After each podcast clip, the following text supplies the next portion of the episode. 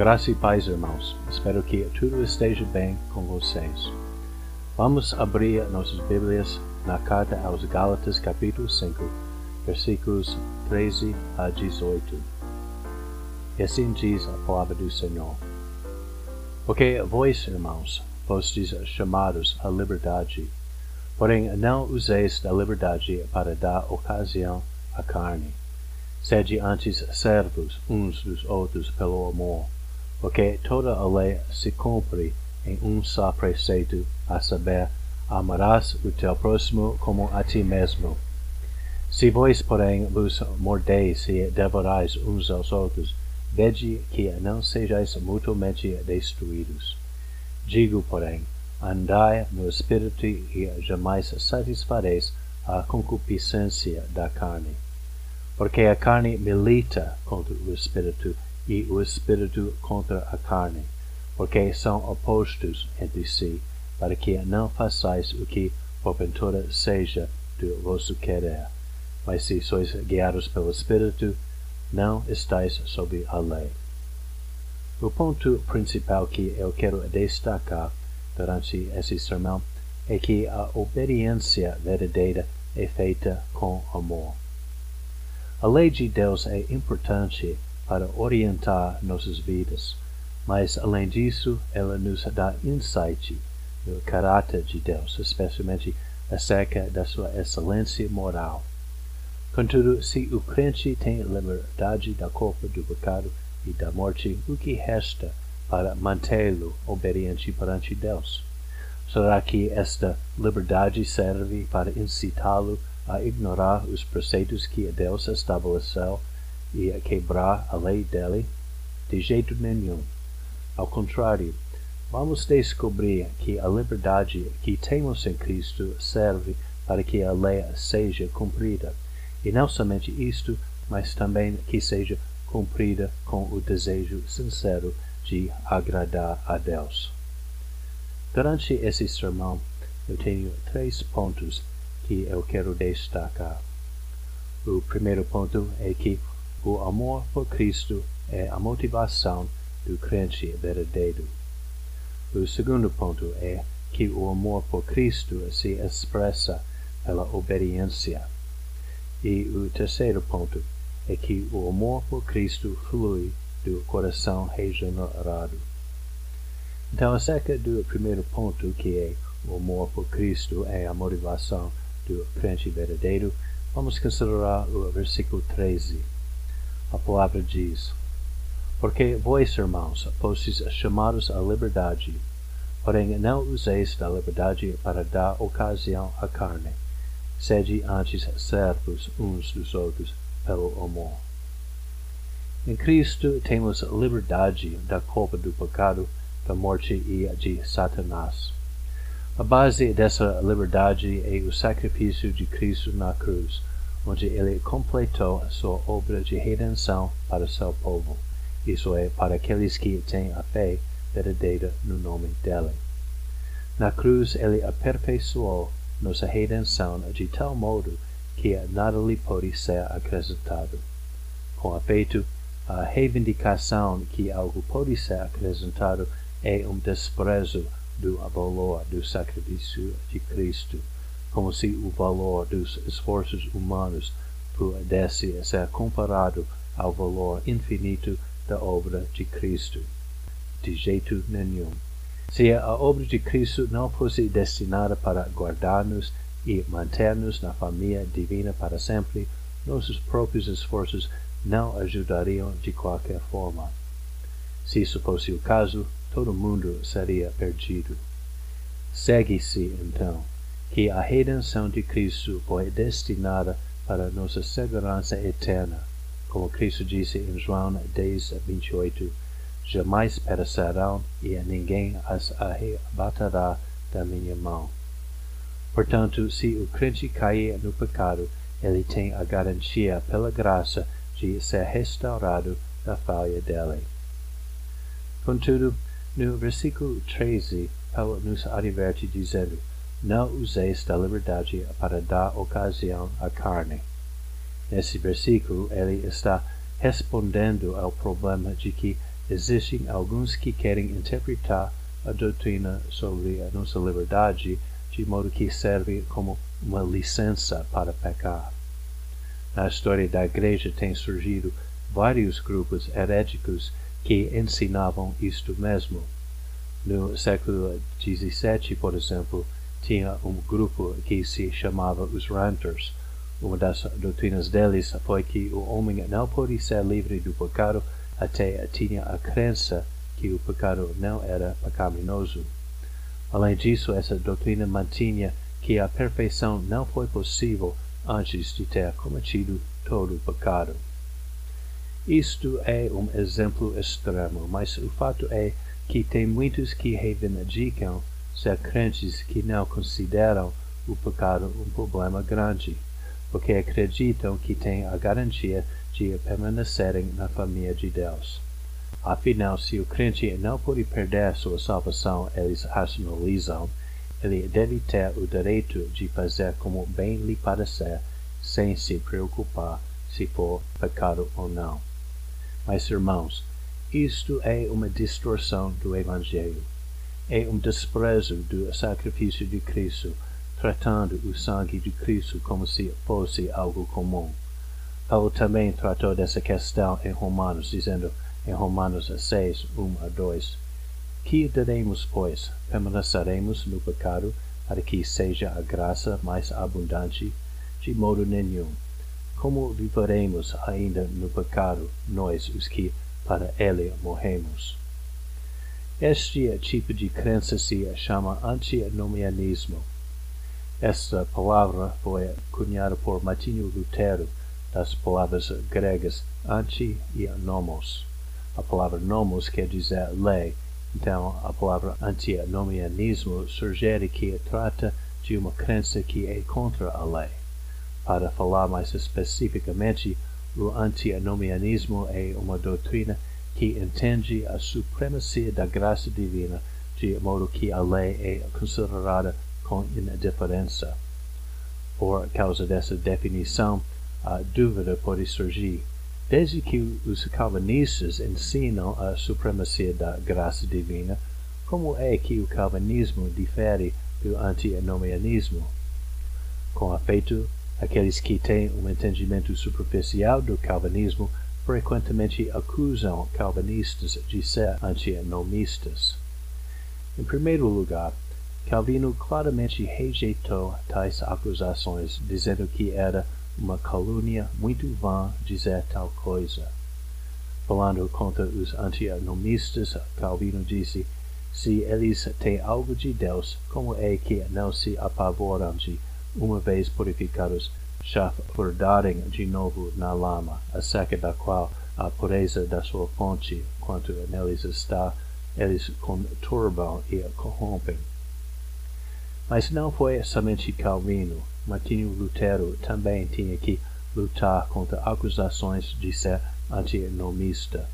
Mas isso não deve surpreender-nos, desde que o próprio Paulo também tinha que defender as doutrinas da graça contra tais acusações.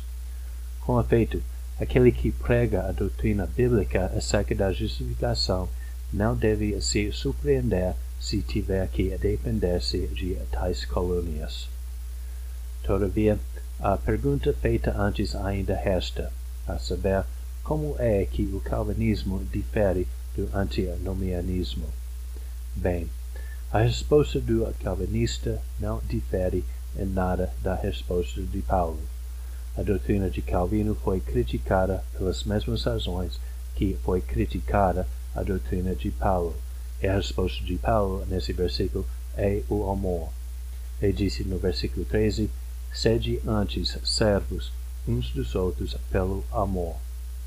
Isto é a grande diferença entre a doutrina cristã e a doutrina antinomiana.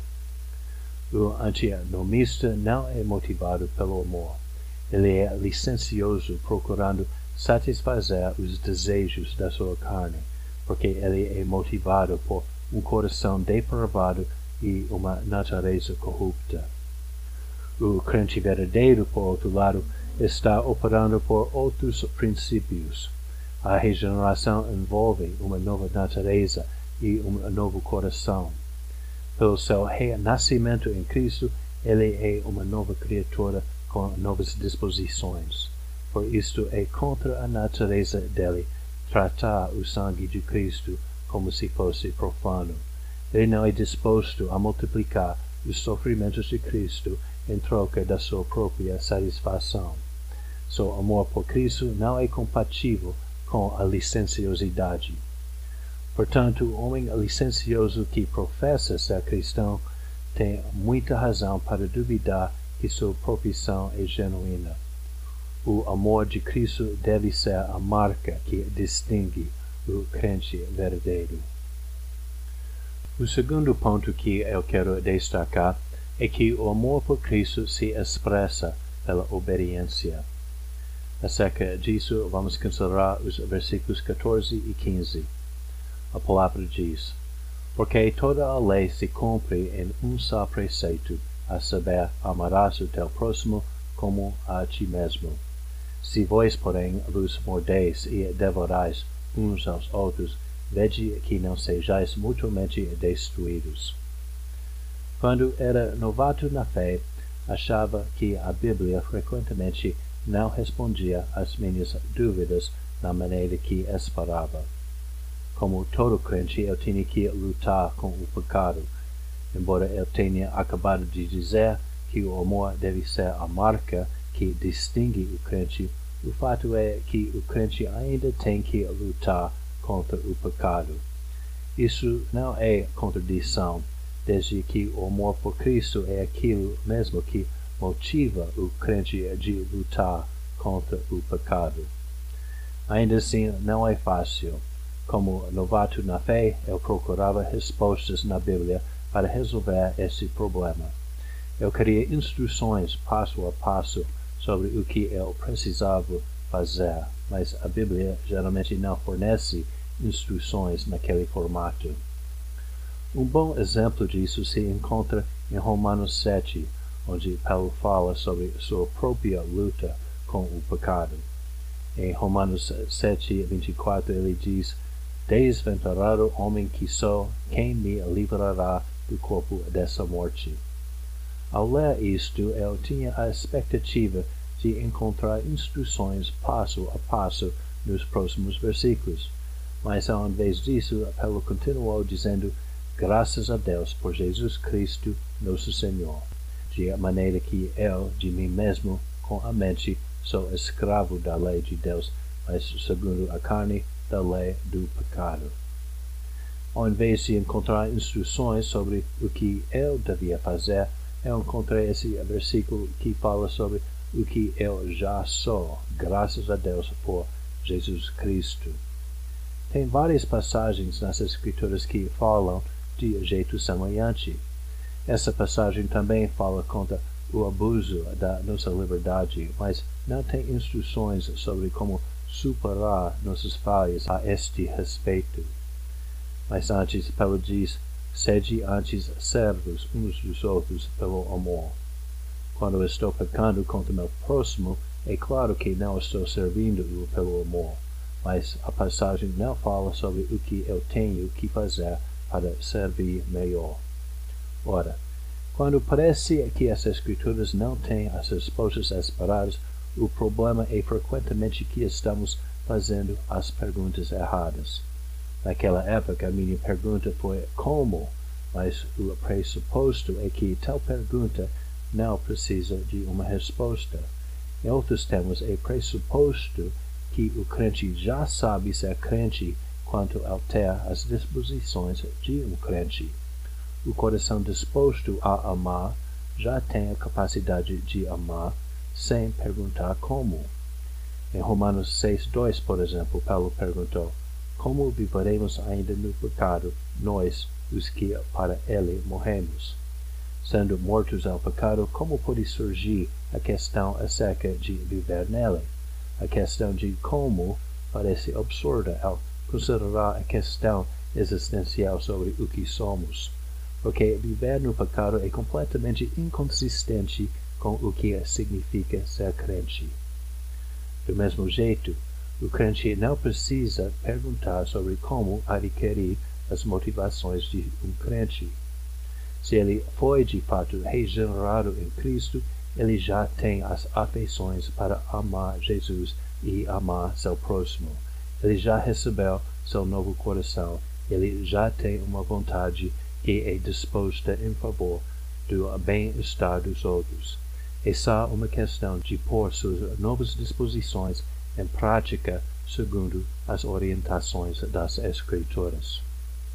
No versículo 14, Paulo diz: Porque toda a lei se cumpre em um só preceito, a saber, amarás o teu próximo como a ti mesmo. Isto é a resposta perfeita para o antinomianismo. É não somente o caso que a grande diferença entre o antinomista e o crente são as disposições do crente para o amor, mas também o fato que o amor é o cumprimento da lei. Então, enquanto os antinomistas desprezam a lei, os crentes são dispostos pela regeneração a cumpri-la. Por isto, aquele que acusa o calvinismo de ser antinomiano denuncia sua própria falta de compreensão sobre a questão. O calvinismo afirma a harmonia bíblica entre a justificação e o cumprimento da lei, enquanto a busca da justiça própria sempre falha em cumprir a lei, o calvinista mantém que a justiça de Cristo recebida pela graça nos capacita a cumprir a lei, não por constrangimento, mas por corações genuinamente dispostos a amar.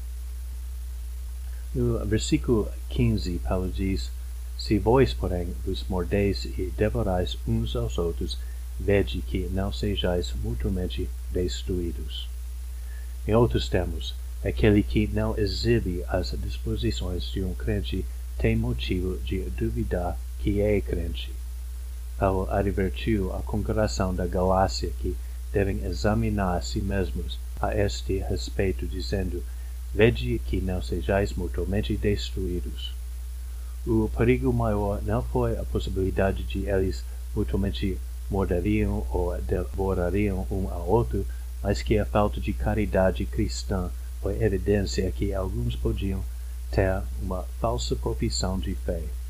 Portanto, a ameaça de destruição pairava sobre aqueles que jamais se arrependeram dos seus pecados e por isto permaneciam sob a condenação justa de Deus.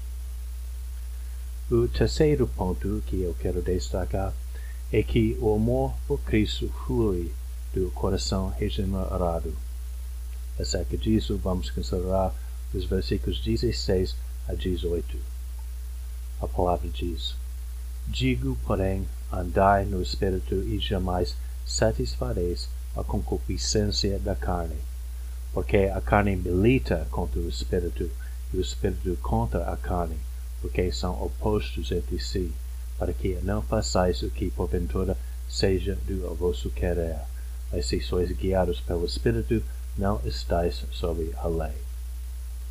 Eu me lembro contemplar o versículo 16 quando era novato na fé. É um versículo que parece muito como uma instrução mas eu não entendi o que Paulo queria dizer com andar no Espírito. Agora eu vejo que minha dificuldade de entender foi devido à minha suposição que foi alguma coisa que eu tinha que conseguir, ao invés de tratar do que já era como crente. O crente já é parte da família de Deus e já é acompanhado pelo Espírito Santo em virtude disso. Paulo disse em 1 Coríntios 3,16: Não sabeis que sois santuário de Deus e que o Espírito de Deus habita em vós? O ponto que Paulo está tentando comunicar é clarificado no versículo 17, ao dizer: A carne milita contra o Espírito e o Espírito contra a carne. É uma questão das nossas decisões. O crente ainda tem que lutar contra as inclinações da carne mas diferentemente do que o incrédulo, ele tem novas disposições que são sinceramente inclinadas para agradar a Deus. Então, temos que decidir em favor de Deus. Em outros termos, andar no Espírito é simplesmente seguir os caminhos dele segundo as orientações das Escrituras. É por nossa obediência que podemos não satisfazer a concupiscência da carne. Temos que lembrar também que nossa capacidade de fazer tais decisões é pela graça.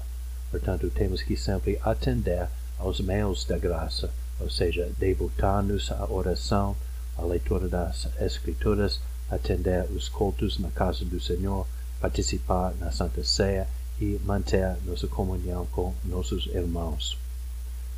Devemos notar também que, segundo o versículo 17, ela nos ensina que não tem meio termo. A carne milita contra o espírito e o espírito contra a carne, porque são opostos entre si. Então, não existe uma parte da nossa natureza corrupta que concorda com o espírito. Todas as inclinações da carne são contra os caminhos de Deus. É bom tomar nota disso porque frequentemente não parece assim ao observar os incrédulos. O incrédulo só tem as inclinações da carne, sem ter nenhuma inclinação para as coisas do Espírito. Contudo, parece que alguns incrédulos frequentemente fazem coisas bondosas e simpáticas. Então, como podemos harmonizar esses fatos? Bem, podemos concordar com essa observação na medida que a entendemos em termos humanos isso é, segundo os padrões do homem, os incrédulos são capazes de fazer o bem. Porém, segundo os padrões divinos, nada que eles fazem é aceitável perante Deus, porque seus atos jamais são sinceramente motivados para agradar a Deus. Em Hebreus 11, 6 se lê, De fato, sem a fé é impossível agradar a Deus, porquanto é necessário que aquele que se aproxima de Deus creia que ele existe e que se torna galardoador dos que o buscam. Irmãos, o ser humano foi criado a fim de que pudesse servir e glorificar a Deus. Nossa felicidade depende de fazer aquilo para o qual fomos criados, mas o pecado impossibilita isto, lançando-nos na miséria e alienando-nos da presença do nosso Criador. Mas graças a Deus, Jesus Cristo nos libertou daquele destino horrível. Por causa do sacrifício dele, desfrutamos da liberdade de cumprir nosso propósito. Agora podemos regozijar-nos com a antecipação de adorar o Senhor para sempre. Que o nome de Jesus seja glorificado. Oremos. Querido Senhor, nosso Pai Celeste, obrigado, Senhor, por tua palavra e também por tua lei, pela qual tu revelaste teu caráter e excelência moral.